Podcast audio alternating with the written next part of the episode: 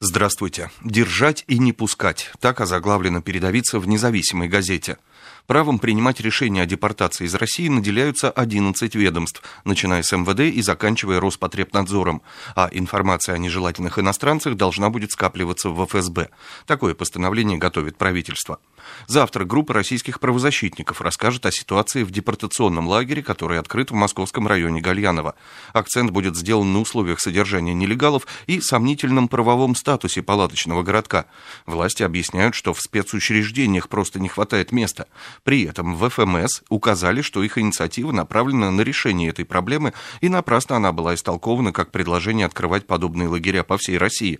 Эксперты отмечают, что отсутствие инфраструктуры реализации миграционной политики – это показатель общей низкой эффективности нашего государства.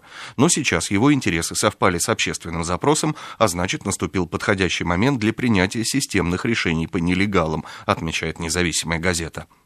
В едином портале борьбу с коррупцией усилит новым законом и новым общественным интернет-ресурсом.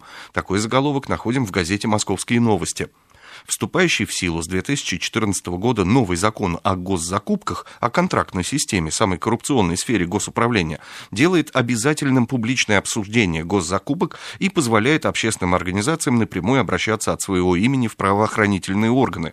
Одновременно под эгидой Общероссийского народного фронта создается национальная система общественного контроля за коррупцией в госзакупках. С сентября открывается интернет-портал, куда от общественных организаций, граждан, экспертов будет стекаться информация информации о нарушениях в госзакупках для дальнейшего экспертного анализа и передачи в госорганы, ориентируют читателей «Московские новости». Минобороны России начало масштабные учения по ликвидации последствий чрезвычайных ситуаций с ядерным оружием, сообщает газета РБК «Дейли». По сценарию военных на ядерные хранилища могут напасть террористы, поезд, перевозящий смертоносные ракеты, может сойти с рельсов и перевернуться, бомба может сдетонировать при выгрузке с подводной лодки, уточняет РБК «Дейли».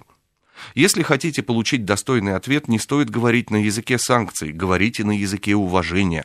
Это высказывание нового президента Ирана Хасана Роухани выносит в заголовок газеты «Ведомости». В воскресенье присягу перед парламентом принес новый президент Ирана Хасан Роухани. В предвыборной программе и первых выступлениях после победы Роухани обещал сдержанный курс, направленный на общественное согласие внутри страны и более гармоничные отношения с международным сообществом.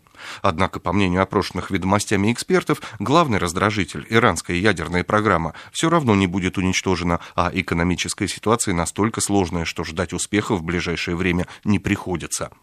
Со свежей прессой вас знакомил Андрей Егоршев.